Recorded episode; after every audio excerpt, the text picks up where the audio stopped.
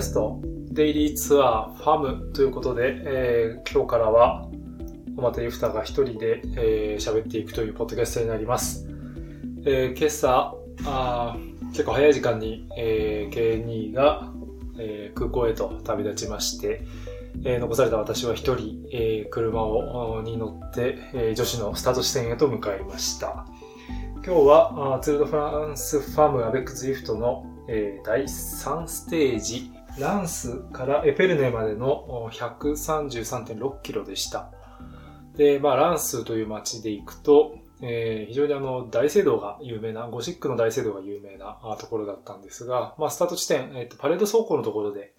えー、このランスの大聖堂を通るというようなコース取りがされていました。で、エペルデにかけては、あいわゆるシャンパーニュ街道といいますか、あまあ、シャンパーニュ地方、えいわゆるシャンパンの産地でもあるということで、非常にブドウ畑も多く、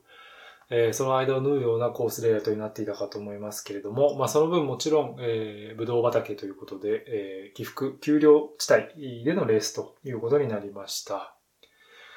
えー、まあ正直、今こうやって一人で喋っているのもですね、非常に、なんでしょう。勘が狂うというか、今まで、えー、二人でやっていたことが一人になってしまったというのは、寂しくもありですね、結構、今日は車の中で独り言をブツブツ言っていて、ちょっと危ない人間になっていましたけれども、まあまあ、これも慣れていくしかないかなというところで、えー、レースを追いかけていきました。で、えー、まあ今日のレースに入る前に、えー、昨日のマリアンナ・フォスが優勝した、えー、プロバンス、プロバンの西のステージに関して、えー、まあ、レキプーシ、えー、スポーツチームですね、もしっかりと取り上げていました。ただ、えー、やっぱり、えっ、ー、と、男子ツールが行われていた時のカバレッジと比べると、ちょっと女子のページ数というのは、えー、少なくなっているなというのが実際のところです。えー、まあ今日はもう、実はレキップはあの、パリ五輪の特集が組まれていてですね、えー、日程の発表なんかも行われていて、ちょっとそこの特集になっていたので、えー、一面っていうんですか、表紙のところだけではほとんど、えー、ツードフランスファームの、まあちょ、ちょっとフォースのことが書いてあるくらいな触れ方でした。で、えー、中面の方を見てみてもですね、まあ、女子のページが、まあ、2日見、2つ見開きで分ですね、4ページ分、えー、ということになっていて、えー、まあ、ここまで、ツール男子は結構、10ページとか毎日あったんですけれども、若干やはり、えー、扱える量は少ないかなという感じでした。まあ、代わりにあの、男子ツールの3週間を振り返るという写真特集が見開き、えー、一つ2ページ分あって、あとはあの、クリストフ・ラポルトの手記ですね。えー、1ヶ月にわたっての、まあ3週間にわたっての、まあどんなことがあったというような式というのが綴られているという今日のレキップでした。まあその中で、えー、ツール・ファムのページなんですけれども、見出しは、レディ・メルクスということで、えー、まあもちろん、えー、エディ・メルクスと、えー、まあ、えー、淑女、レディをかけてマリアンヌ・フォスを称える内容となっていました。まあ、やはりあの、現地でもですね、あの、マリアンヌ・フォスの人気はすごいという話は、あ前日も申しましたけれども、えー、マリアナフォスに一つされていないものがあるとしたら、マリオ・ジョーヌだという形で、まあ、今年の第、えー、1ステージでも2位ということで、まあ、もうこのツールドフランスというところでステージ優勝というのは、まあ、何が何でも欲しいであろうというところで、昨日結果出した結果に対して、まあ、彼女の戦歴を、えー、事細かに、えー、上げていくというような記事がメインになっていました。で、同時に、えー、第1ステージ、そして昨日の第2ステージと、えー、オランダ人でしたね。えー、ロレーナ・ウィーベス、そしてマリアノ・フォスの優勝ということで、まあ、あの、ウィメンズサイクリング女子のワールドツアーレースなんかをご覧の方は、まあ、あからさまにオランダがやはり強いというような状況が、まあ、この数年以上ですね。もうこの10年、20年、えー、続いているという状況に関してのちょっとあの、まあ、フランスの新聞からの、なんでしょう、えー、解説記事というか、ちょっと踏み込んだ記事も出ていました。若干、あの、面白い内容でしたので紹介しておきますけれども、えー、リブレーシングエクストラのファンデンブーム監督の言葉で、えー、まあ、彼はオランダ人ということなんですけれども、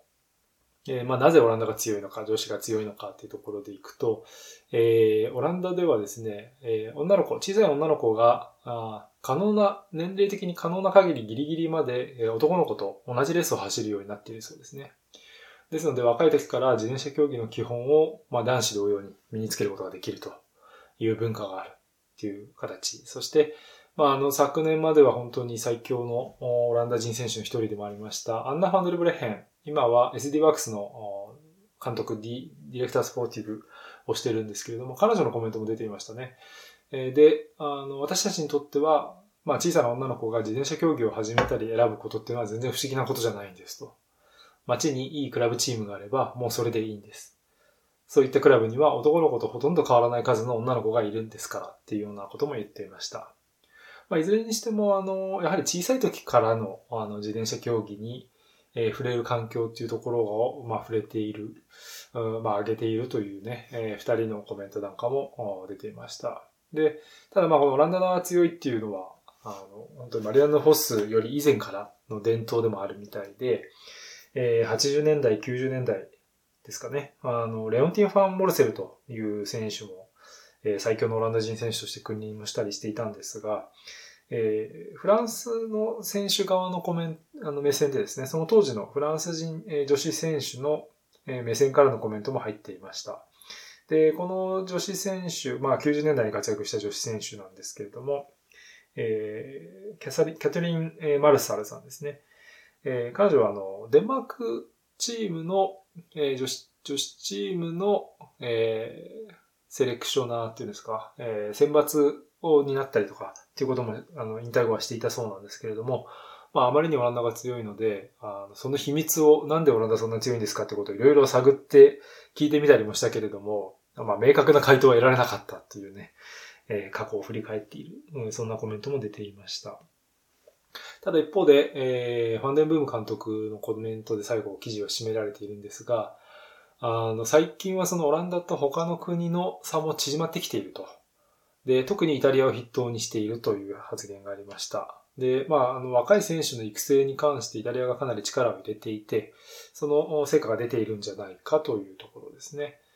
まあ、いずれにしてもやはり若い時からどれだけ自転車に親しむかというところがポイントになってくるのかなということを伺わせる記事になっていたんですけれども、一方でイタリアに関しては、このツール・ド・フランスの総合優勝の、えー、まあ、筆頭に挙げられていた、えー、先日行われたジロローザ、女性版ジロでイタリアでは総合2位に入っているマルタ・カバッリが、えー、昨日は、えー、まあ、落車が起きて、その落車をを避けようと減速していたところを後ろから猛スピードで突っ込んできた選手と接触をして、まあ、弾き飛ばされるような形になってしまって、まあ、もらい落車をしてしまって、えー、アバンドン、えー、まあ、レースからリタイアしてしまったという、まあ、衝撃的なシーンも、映像がまた残っていて非常にあのショッキングな映り方をしていたので、えー、まあ、それがまたちょっと物議を醸したりもしているんですけれども、えー、イタリア自転車界のホープでもある、まあ、マルタ・カバーリですね。まあ、さっきの話でいくと、本当に成功した育成の例ということになるのかもしれないんですが、えー、若手選手がいなくなってしまった FDG、えー、スウェーズという、えー、形になっていました。で、まあ、ちょっと昨日はですね、あのこのレース後に、えー、その、ぶつかっていってしまった選手ですね、えーオーストラリアのチャンピオンラジオで、ね、来ている、えー、ニコール・フレイン、えー、という選手が、まあ、カバリと衝突激突をしてという形になったんですけど、ちょっと彼女に対して、だいぶあの SNS 上なんかでは、えー、ちょっと誹謗中傷に近いようなものが投げかけられたりなんかもしていて、えー、ちょっと今日の朝は彼女にも取材が結構いろいろ入っているような、あそんな状況も見受けられました。まあ、なかなかあの、難しい問題ではあるんですけれども、ああまりね、こう、まあ、ツールの、なんていうんでしょうね、負の側面というか、うん、まあ難しいんですけれどね、あの、あんまり、まあこう、冷ややかな目で見るというような形がないようにはしたいなというふうには感じました。まあ、そんなわけで、えー、第3ステージになったんですけれども、えー、まあ今日のえー、ランスからペレネまでということで、先ほどあのシャンパンニの場所というふうにもお伝えしましたけれども、えー、ちょっとあの、ランスという街で、えー、大聖堂を僕も見たことがなかったので、えー、スタート直後ですね、ちょっとだけあの、物見遊山をしてきまして、えー、ランスの大聖堂というのを見てきました。まあ、あの、フランスの、ではですね、歴代、えー、国王ですかね、が、こう、洗礼を受ける、うような、えー、そんな由緒正しき場所ということで、クロービスというですね、もう、中世の時代の王様ですよね。彼の、まあ、洗礼、えー、以来、伝統的にこのランスで洗礼が行われてきたということで、まあ、本当にあの大聖堂もですね、立派なもので、まあ、パリに次ぐ規模の、えー、ゴシック建築だということで、まあ、厳かなあ外観と、え、内観もちょっとだけ見てきたっていうような感じでしたけれども、まあ、ちょっと地元の人と知識を得まして、えー、バラ色のビスケッティ、ビスケットですね、ビスキュイローズというのが、あこの地域のまあ、名産というかね、特産品らしいんですけれども、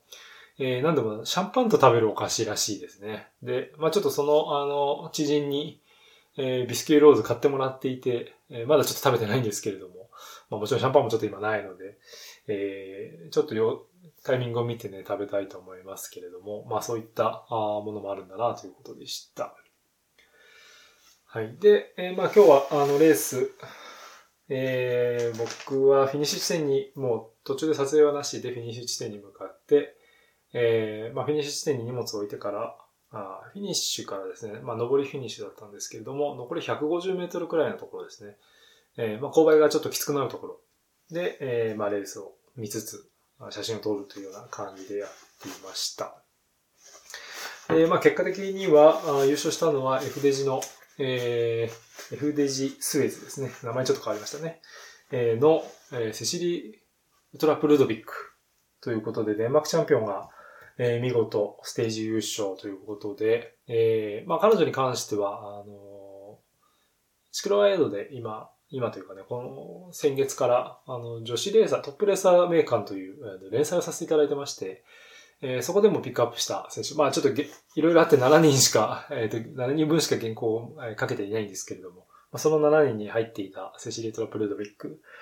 えー、まあ彼女の記事書くにあたって、なかなかその強い選手なんだけれども、えー、大きな勝利をまだつかめていないっていうようなね、形で、えー、紹介はしたんですけれども、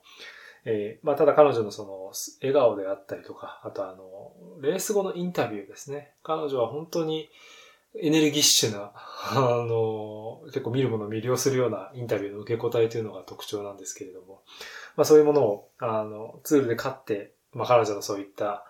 えー、インタビューがまた見れるだろうか、みたいな感じで記事を締めたんですけれども、えー、見事にですね、今日は、え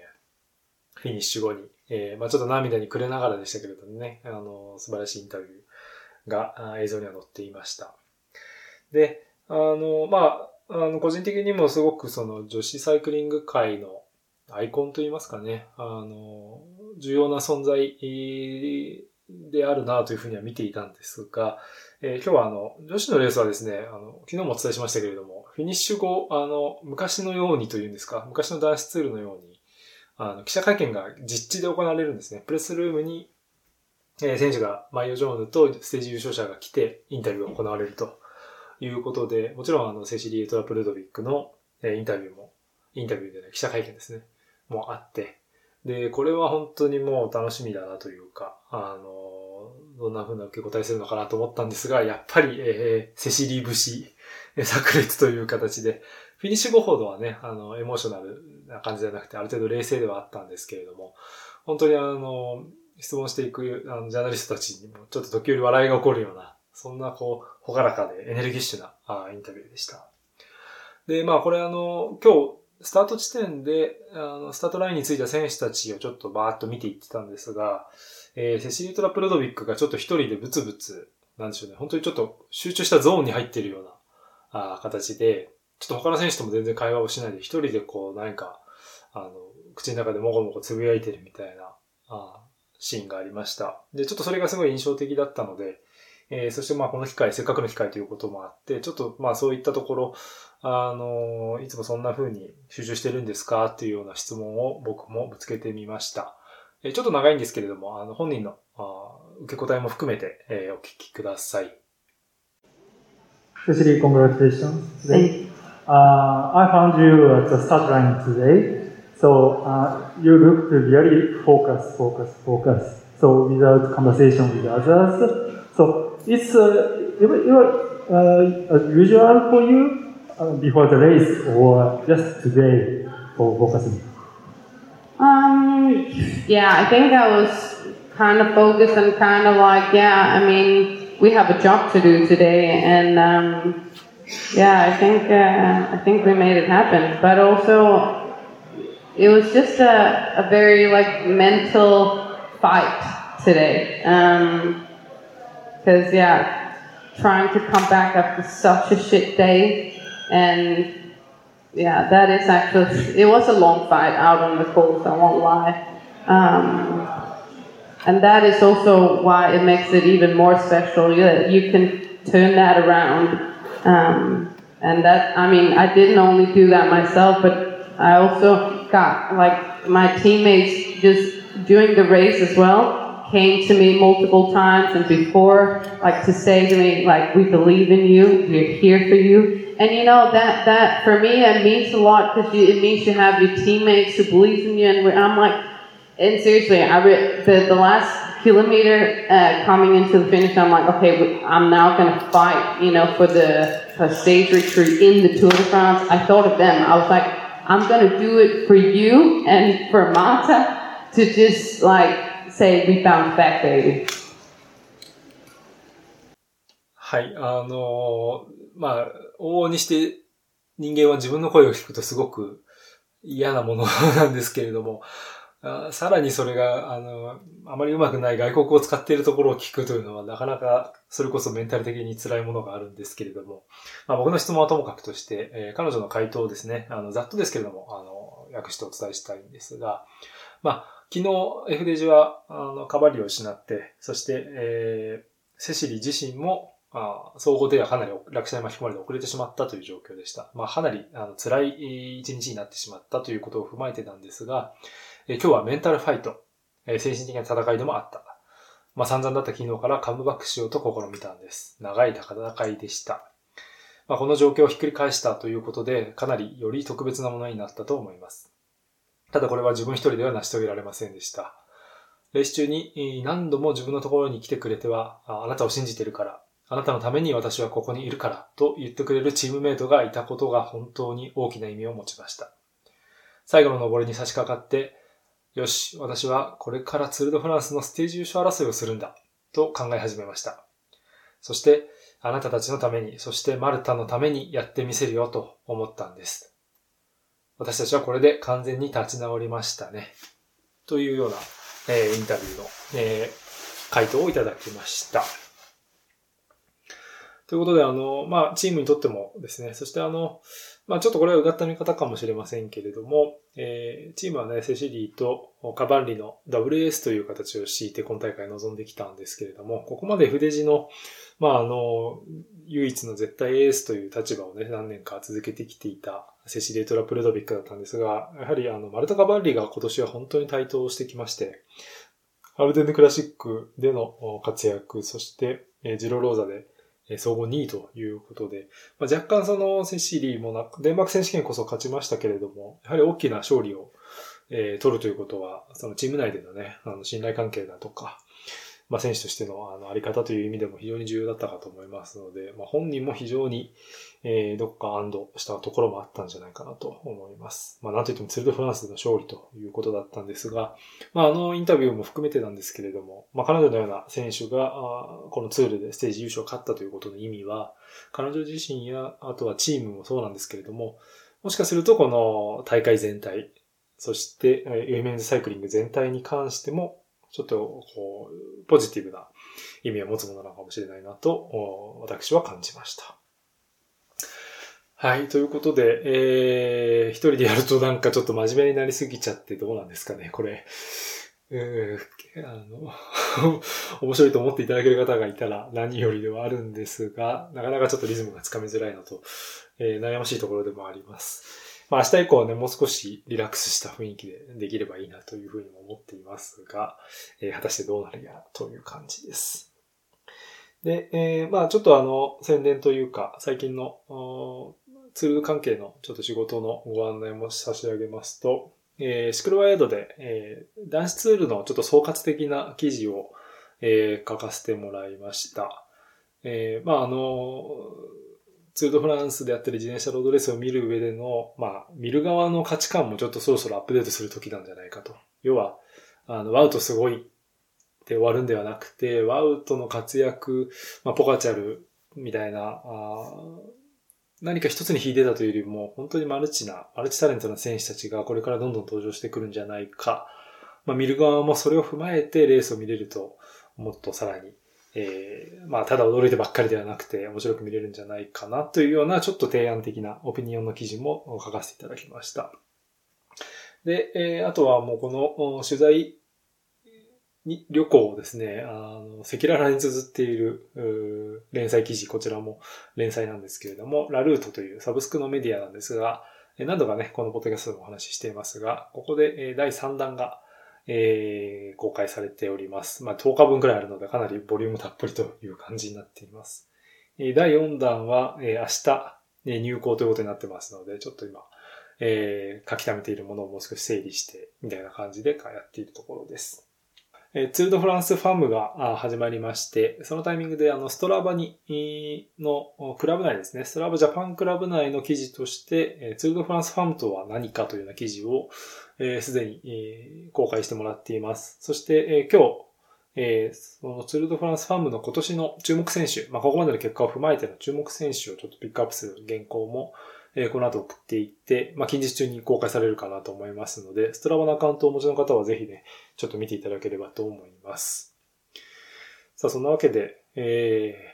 ー、ちょっと硬い、硬いですか？硬いですね。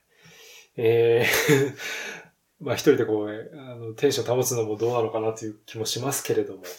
まあこれはこれで楽し、楽しんでね、あの、やっていけたらと思っていますので、えー、ツードフランスファーム、まだまだあと5ステージございますので、引き続き、アランベルデイリーツアーファームという形でお届けしていきます。お付き合いいただければと思います。えー、明日は第4ステージなんですけれども、えー、シャンパーニュ地域のえー、グラベルというか石畳のセクターも出てくるというような形、4つの石畳セクターが出てきて、えかついくつかは上り基調ということで、かなり、えー、前半戦の山場となるようなステージになっています。まあ、このあたりもまた明日触れていければと思います。えー、今日はですね、あの、まあ、K2 とも分かれて、えー、完全に一人になりましたので、えー、チェーン系のホテルではなくて、郊外の、えっ、ー、と、B&B、ベッドブレックファストですね。えに、をとって泊まっているんですけれども、大変静かでですね、そして本当にあの、可愛らしい、あの、家でですね、なんか調度品というか、家具なんかもすごい良くてですね、なんかもう一週間ぐらいここに滞在してバカンスしたような、そんな静かな地域になっています。まあ、シャンパイン地方の小さい町なんですけれども、町というかもう村っていう範囲ですがね。まあこういった形でちょっとね、あの、なかなか二人で掛け合いがないと旅感は伝わりづらいかもしれないですけれども、できる限り、この後アルザス地方にも向かっていきますので、現地の情報なんかも含めてお伝えしていければと思います。そんなわけでお届けしていきましたのは、今日からは一人になりました、ジャーナリストの小又ゆふたでした。アランベルポッドキャストデイリーツアーファーム、また明日お会いいたしましょう。アデマン